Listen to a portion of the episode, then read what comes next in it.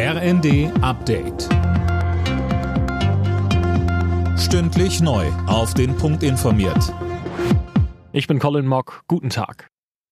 In Berlin geht es jetzt neben der Regierungsbildung auch um die Aufarbeitung der Wiederholungswahl.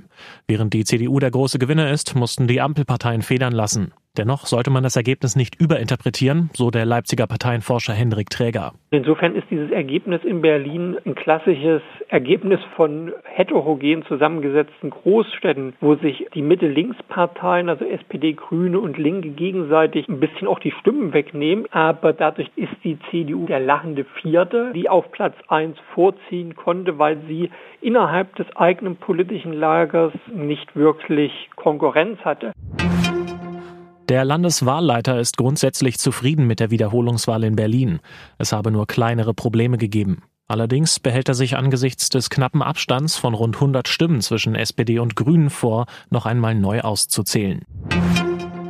Die CDU-Spitze macht im Fall Maaßen ernst und hat ein Parteiausschlussverfahren gegen den Ex-Verfassungsschutzchef beschlossen.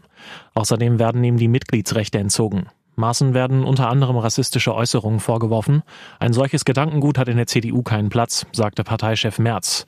Und weiter. Der Beschluss ist einstimmig erfolgt, ohne Enthaltung, ohne Gegenstimme und die gesamte Diskussion einschließlich der Darstellung der juristischen Lage durch unseren Prozessbevollmächtigten hat weniger als zehn Minuten gedauert.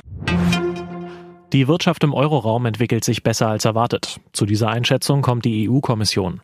Die befürchtete Rezession in diesem Jahr werde daher ausbleiben. Die EU-Prognose geht jetzt von einem Wachstum von 0,8 Prozent aus.